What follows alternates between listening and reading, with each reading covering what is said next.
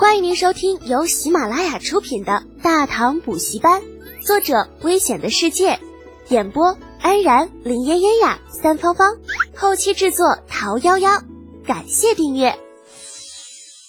第六十四集，好事多磨呗。东宫宜秋院，太子李承乾正在跟着一盘拔丝芋头较劲。李浩坐在他的对面，无聊的打着哈欠。太子也就那么回事儿吧，连拔丝芋头都没有吃过的土鳖而已。时间不大，一盘芋头被消灭的干干净净。啊！李承乾长出了一口气。哦，德简，你手艺真不赖，我都想把你招进宫里当厨子了。李浩耸耸肩，那你就下道手令呗。你可是太子，半个皇帝呢。这这话让你说的。我是太子，不是傻子。你现在是朝中的红人，把你调来当厨子，那魏黑子能把我弹劾到忘了我自己是谁？哼 太子殿下英明。嘘嘘，你少拿本宫寻开心。李承乾撇撇嘴，哼，我发现你就是授课先生说的所谓的大奸臣，溜须拍马、阿谀奉承，样样都会。李浩却满不在乎。哎，这会儿我又是奸臣了。刚刚吃芋头的时候，你咋不说呢？我，嗯，嗯，算了。李承乾讪讪的摆了摆手，学着李浩的样子摸了摸鼻子。嗯，你能不能告诉本宫，你弄那么多动物油脂要干什么呀？你京里边的肉价都被你搞得涨了两成，再这样下去，本宫可就兜不住了。李浩没说话，伸手从怀里拿出了一个不大的小包，放到了桌子上，打开。啊，露出两块散发着淡淡香气的香皂，这是什么呀？李承乾拿起其中一块闻了闻，好吃不？李浩眼疾手快，在李承乾这个吃货马上要咬到之前，一把抢了下来。嘿嘿嘿嘿，这东西叫做香皂，是沐浴用的，不能吃。李承乾没有半点尴尬的表现，好奇的瞪着眼睛。沐浴用的，怎么用？嗯，用水浸湿。然后呢，涂在手上或者身上，去污力极强。李浩说着，示意宫女把水盆端来，又把香皂递给李承乾。带着疑惑与不解，李承乾接过香皂，放在宫女端来的水盆中浸了浸，又放在两手间搓了起来。滑腻腻的香皂在李承乾手中转了转，产生了大量的泡沫。再用水简单的冲洗一下，哎，刚刚沾满糖浆的双手立刻就变得清爽干净。咦，这神了！德德简，这东西你从哪里搞来的？还有没有啊？将手擦干之后的李承乾兴奋地问道。李浩笑了笑，哼哼，这东西啊，就是我做出来的。你你做出来的？你可别跟本宫说这些东西都是那些油脂做的。怎么样啊？是不是很好用啊？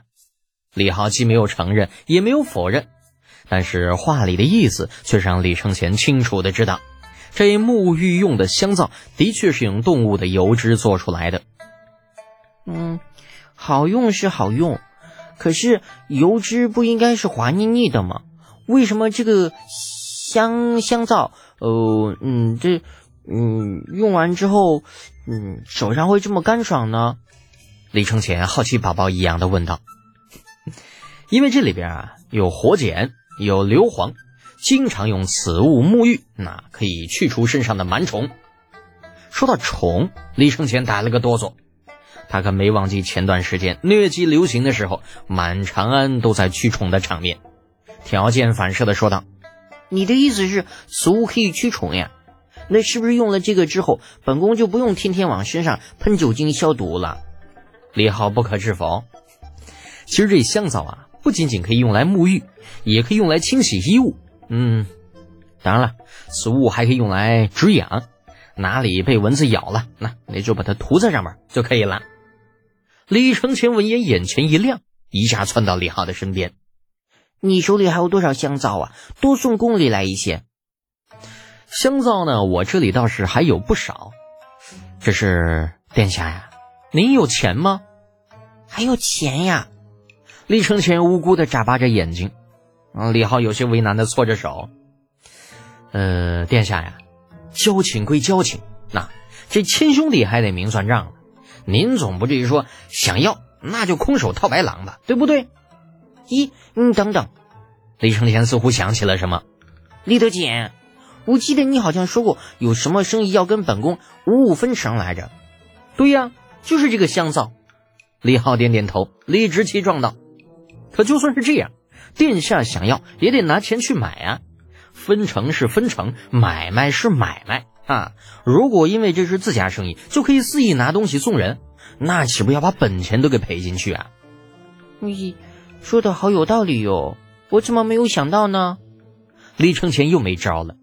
李浩心里这个急呀，哎呀，不得不提醒道：“殿下呀。”臣觉着吧，您可以拿上两块献给皇后娘娘，最好陛下那里也送去两块。咦，对对对对对，李德简，你真的是太聪明了。李承乾似乎一下就开了窍了，兴奋地说道：“父皇和母后用后之后一定会特别的喜欢。若是问我从哪里来的，我就说是你让我献上去的。德简呐，德简，我发现你真是太聪明了。”啊！李浩吓了一跳，连忙摆手。哎，不不不不不，这都是殿下您的一片孝心啊，跟我没有任何的关系，您不用提我，完全不用，不用怎么行呢？明明就是你的主意嘛！哎呦，我勒个大擦，这孩子学坏了呀！搬起石头砸自己脚的李浩郁闷道：“哼，殿下果然够狠，臣服了。臣明天就让人给你送来五十块，成不？一百。”李浩痛快的一点头。一百就一百，朕还有事，先行告辞。啊！李承前愣了一下，等反应过来，李浩已经走出老远了。哎哎，你别走呀！立正殿，李二书房，魏征挺着张黑脸，义正言辞的批判着某些人。陛下，长安的肉价已经涨了两成，起因便是某些勋贵子弟恶意收购。